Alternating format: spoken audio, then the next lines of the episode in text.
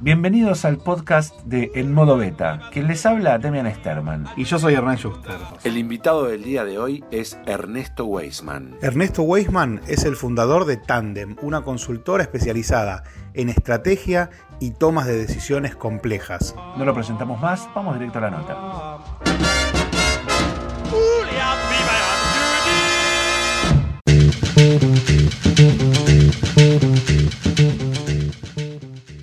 ¿Cuándo te empezó a interesar esto por lo que hoy sos, entre otras cosas, tan requerido o, tan renombrado que tiene que ver con ayudar a las compañías a, entender el mundo de la toma de las decisiones? Porque parecería ser que la toma de decisión viene solo con el puesto que uno trae, o viene con la capacidad que uno tiene, o viene con, con el lugar que uno ocupa dentro de una compañía. Sin embargo, eh, al menos por las charlas tuyas que yo he visto, vos eh, ayudás a, que la gente entienda qué tiene que ver con poder tomar una decisión, qué tiene que ver con deber tomar una decisión y, todas las confusiones que suele haber en las corporaciones respecto a este tema. ¿Cómo, cómo te surge y cómo lo trabajas? Eh, yo creo que surge un poco por casualidad. Digamos. A mí, cuando, cuando estudio eh, en la universidad y, y, empiezo a escuchar de toma de decisiones y aprender una, esta materia que, que cursé como alumno, me fascinó. y, ¿Vos y, estudiaste qué carrera? Yo estudié Administración de empresas, empresas, y cursé esta materia que luego, digamos, eh, enseñé. Sí. y cuando, cuando la, la cursé, eh, aprendí que existía un mundo distinto, digamos. Aprendí esto que vos decías recién, eh, que uno decide por el puesto que tiene o por experiencia. Bueno, de repente me di cuenta que uno podía desarrollar esta capacidad.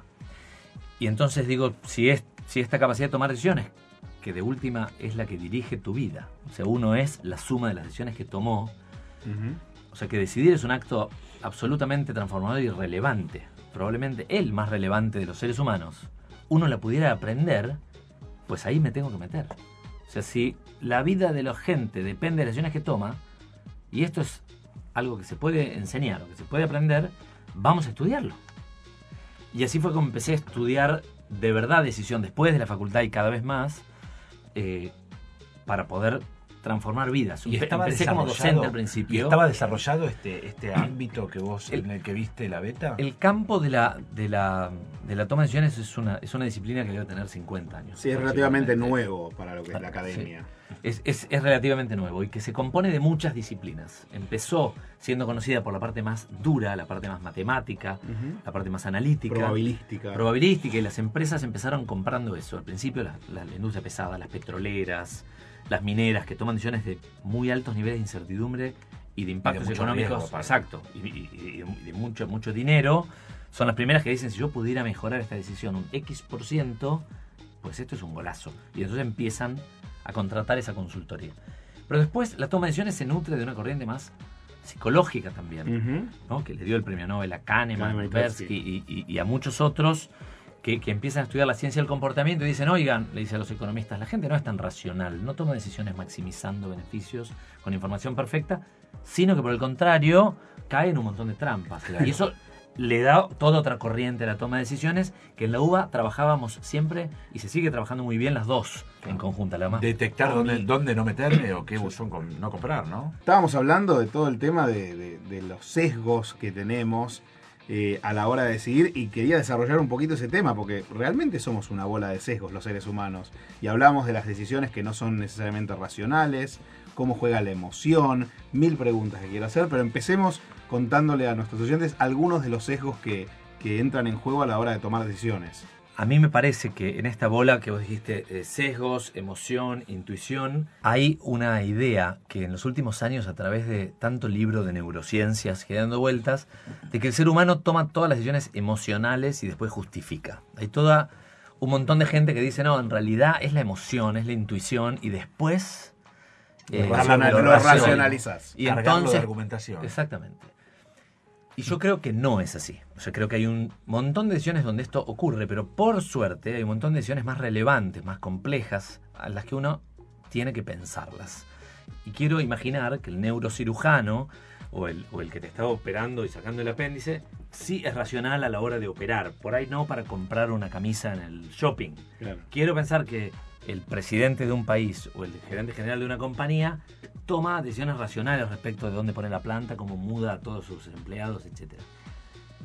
Para esas decisiones más complejas, que no son si le pongo dulce de leche o manteca a la tostada, existe todo este campus, digamos, teórico, formativo, digamos, normativo, de- de cómo poder hacer para mejorarla para decisiones de vuelta, con niveles de incertidumbre altos, complejas, que tengan mucho en juego.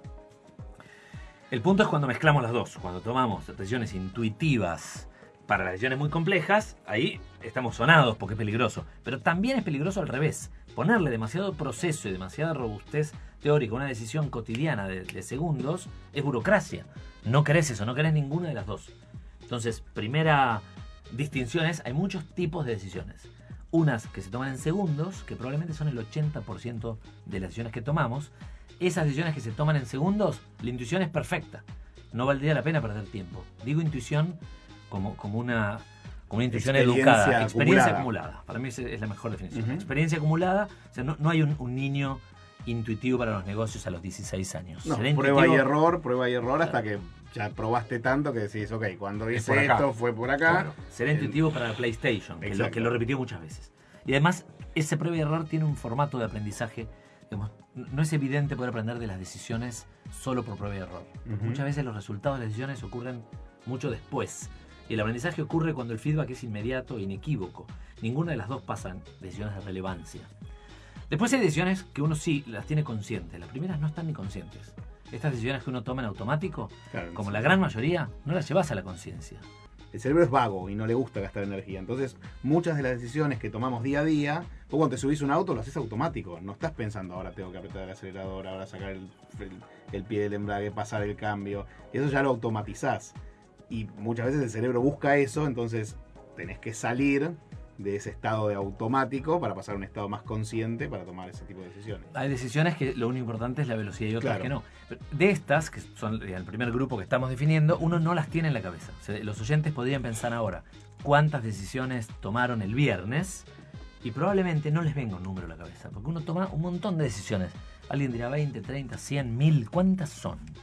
Ahora, hay otro grupo que uno sí las tiene conscientes. Esas decisiones ya requieren más análisis. Y Ahora- hay otras que son súper complejas. No, pero sería, perdóname, ahora, ahora avanzamos por ahí. Sería muy interesante también que nuestros oyentes eh, piensen al menos una hora para atrás a ver todas esas cosas que hicieron en automático que realmente tuvieron que tener una decisión. Digo, abrir la heladera y mirar qué Claro. quiero y agarrar lo que quiero.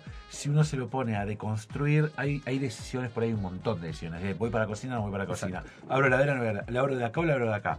Este, como juego, como juego, poner un poco en práctica esto que vos estás diciendo de el cerebro, por ahí uno toma más decisiones de las que cree y hay algunas decisiones que no valen ni siquiera tomarse el tiempo de, de- de tomarse la decisión, digamos. Sí, la, la teoría de la decisión, y digamos, toda la gente que estudia decisiones estudia en general, estudiamos en general las más complejas, las que tienen más impacto y no las de la puerta de la heladera. Claro. Sin embargo, hay alguna gente, Obama por ejemplo, que dice, cada decisión que uno toma consume energía y como voy a tomar después algunas decisiones más relevantes y pesadas, tengo que conservar y guardar esa energía. Entonces, por ejemplo, voy a usar siempre el mismo color de traje.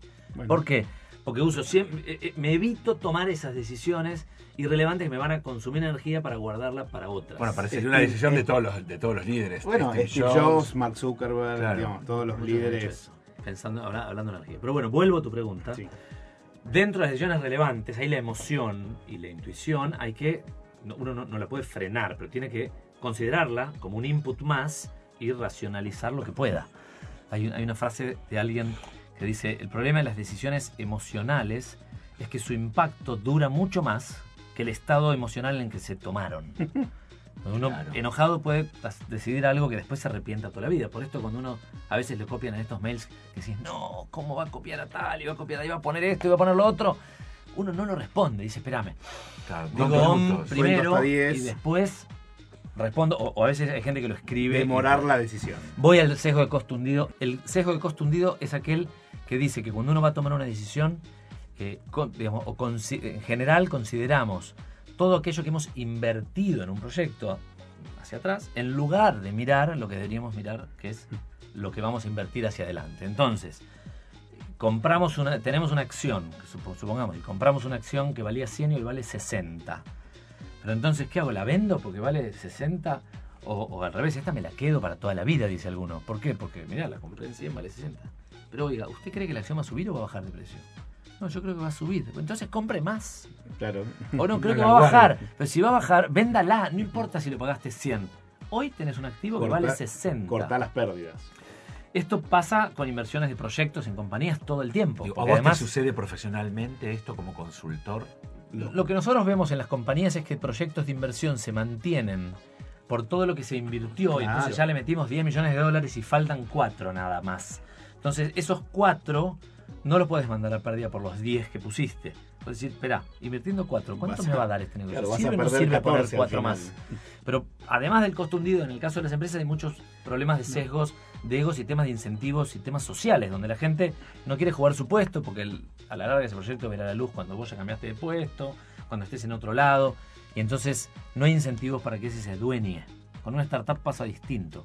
Pero en la empresa ese tipo invierte los cuatro palos, después le va mal y puede tener 15 razones para justificarlo y su puesto igual está salvo. Pasa distinto el incentivo, pero pasa mucho que el emprendedor le está yendo muy mal y por todo lo que lleva invertido no puede decir esto no funciona, tengo que matar este proyecto y dedicarme a otra cosa.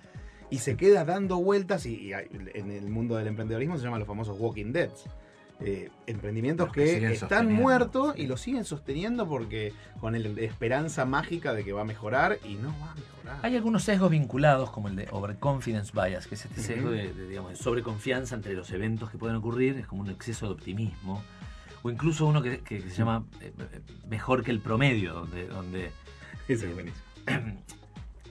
está bastante estudiado, que todos creemos que en algunas habilidades somos mejores que el promedio. Entonces, por ejemplo, el 90% de la gente que conduce automóviles cree que maneja mejor que los demás, que matemáticamente es imposible. No hay promedio.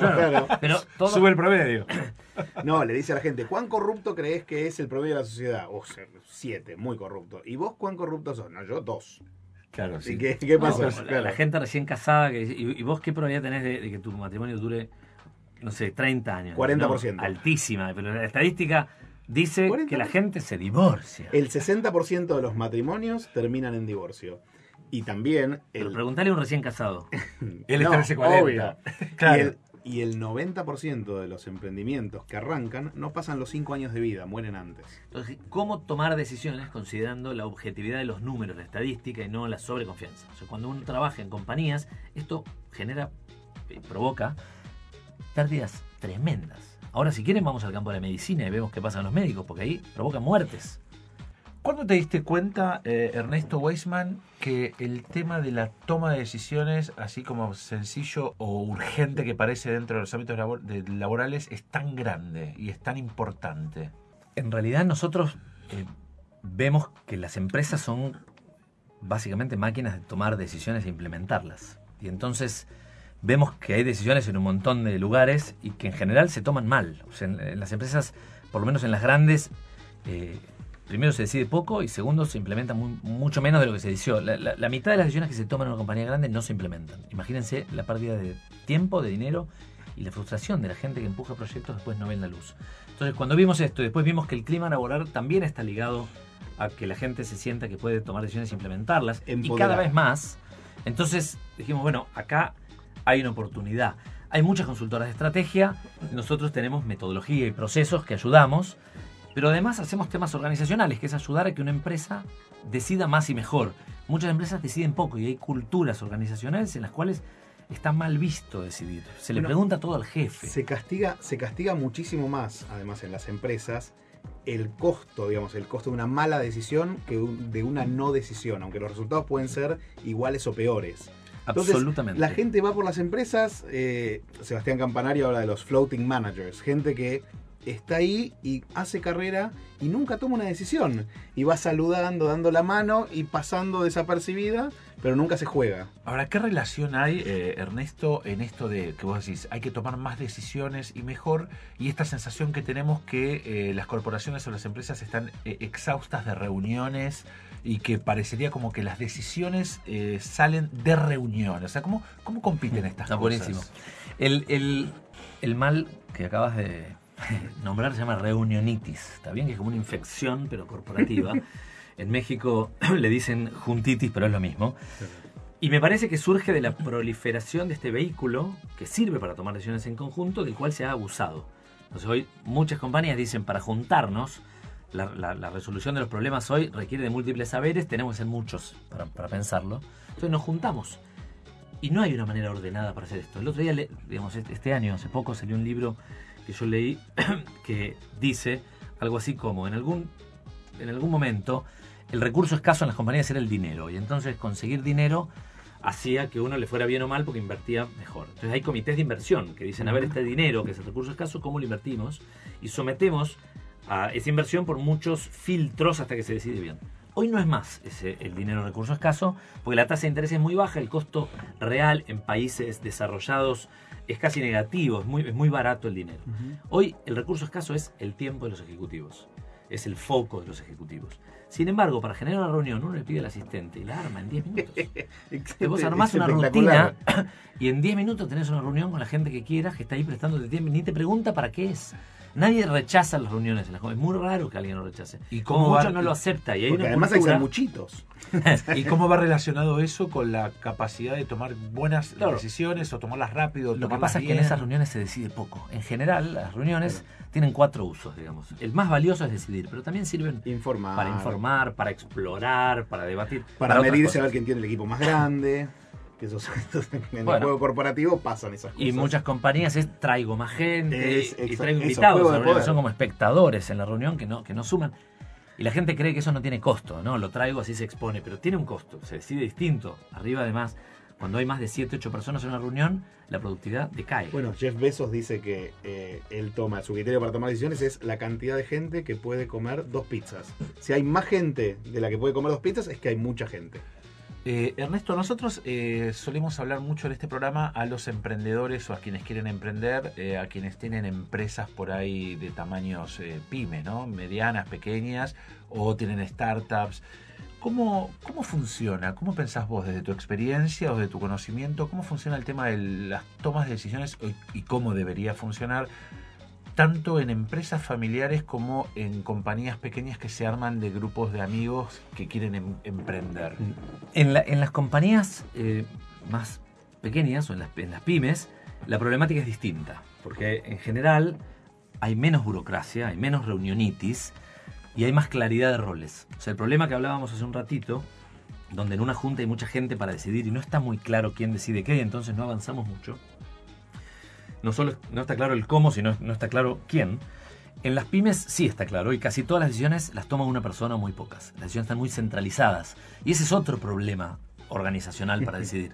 Porque cuando las decisiones se centralizan demasiado, además de que el resto no se siente del todo bien, uno pasa a ser el cuello de botella. Digamos, el, Claro. el- el- el número uno frena las decisiones y pasa a ser el techo del crecimiento de la compañía.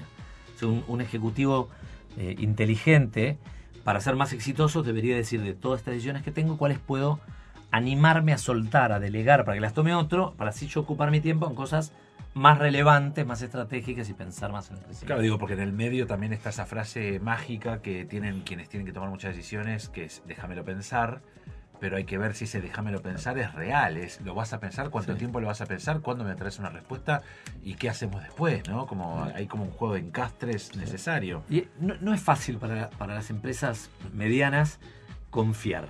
La delegación es un problema de confianza. Entonces, animarse a soltar las decisiones implica dos cosas. Uno es confiar en el otro, pero para el otro, para, para aquel que tiene que agarrar las decisiones, tampoco es fácil porque le resulta más cómodo preguntarle a papá, preguntar al jefe. A mí me dijeron una vez en un diagnóstico organizacional que hicimos, el que obedece nunca se equivoca. ¿Para qué voy a decidir? Le pregunto a papá y cuido mi trabajo. Ahora, ¿cuál Eso es como yo cuido mi matrimonio. sí, mi vida? Exacto. Me hace acordar una empresa que, que conocí donde tenían el principio rosa. El estándar rosa. Entonces ¿Qué es decía, eso? ¿qué es ¿Estándar el-? Para tomar las decisiones vos decís, no, acá nos regimos por el estándar rosa. ¿Qué es el estándar rosa? Rosa era la mujer del dueño de la empresa y, Rosa era la que decía sí o no a las diferentes decisiones. Er- Excelente. ¿Cuál sería tu recomendación, sobre todo a los que quieren emprender o a los que están emprendiendo, acerca de cómo manejar eh, el área de la toma de decisión? Porque, a ver, la toma de decisión parecería como que es una diagonal que cruza Claro. todas las personas. Ahora, ¿Cuán consciente uno tiene que estar y cuál sería tu recomendación en función de tu experiencia y tu conocimiento para que la gente se lleve ese material para pensar? Eh, me, gusta la, pregunta. Yo creo que ahí me vienen a mente algunas preguntas que uno debería hacerse y responder cuando, cuando tiene una compañía de cualquier tamaño. La primera es, eh, ¿quién decide qué? ¿Quién decide qué? Como, como ¿Qué decisiones? Anotártelo bien grande. ¿Qué decisiones tiene que tomar cada uno? El modelo RACI, digamos. El, RACI es un modelo de tareas, digamos, responsabilidades para tareas. Pero hay otros, por ejemplo el RAPID, y hay otros que sí son de roles de decisión. Pero uno debería decir primero cuáles son las decisiones más relevantes que tengo. Este es el primer paso. De todas las decisiones que tomo, y uno lo puede hacer en su vida también. Estas 15 son las que mueven la aguja. Si tomo mal estas 15 decisiones, estoy jodido. En la vida podría ser con quién te casás, a qué te dedicas, a dónde vivís, cómo cuidas tu salud, cómo cuidas tu alimentación, no sé. En una compañía, ¿cuáles son? Después, ¿quién las toma? Segundo, ¿cuándo? Y tercero, ¿cómo? ¿De qué manera se toman? ¿Las tomo intuitivamente? ¿Las tomo con un método, con un proceso, mirando el mercado, mirando analytics, mirando hoy que es una época de abundancia de información, datos, aprovechando la tecnología para, para, usar el data mining, lo que tenga a mano para poder utilizarlo? Entonces yo creo que esas tres, para las decisiones más relevantes, primer tema, hay que priorizar y entender, estas son las que me importan, no para todas, entender quién las toma, quién decide qué, cuándo se toman, cuándo es pertinente, con qué tiempo, con qué frecuencia, en qué rutinas y cómo se toman. Si puedo contestar esas tres preguntas, creo que tengo un gran primer paso, porque voy a acordar el governance de la compañía, si esto se toma en un directorio, en ejecutivo, la decido yo, la decide un empleado, un colaborador, un gerente, un director, ¿quién las toma? en qué momentos se toma cada uno, este es una vez al año, esto es trimestral, el planning, el ejercicio de planeamiento tradicional ya no sirve más. Los ejercicios de planning que las compañías hacían una vez al año y que se revisaban cinco veces más.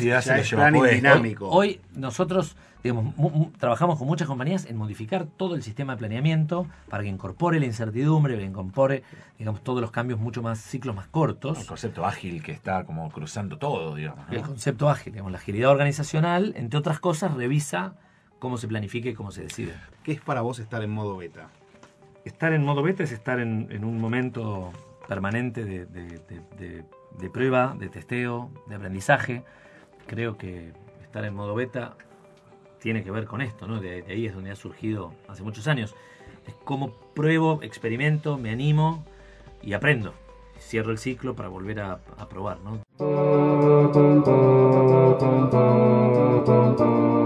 Hasta acá un encuentro más de En Modo Beta. Gracias por haberlo escuchado y gracias por habernos acompañado. Y recordá que estar en modo beta es siempre estar abiertos a cambios que mejoren nuestra capacidad, estar siempre en modo curioso, siempre aprendiendo y nunca en una versión definitiva. ¿Querés escuchar otras charlas con emprendedores, con gente que sabe de tecnología, con creativos, con innovadores? No te pierdas, hace clic en las otras charlas que tuvimos en los otros podcasts que estarán por venir.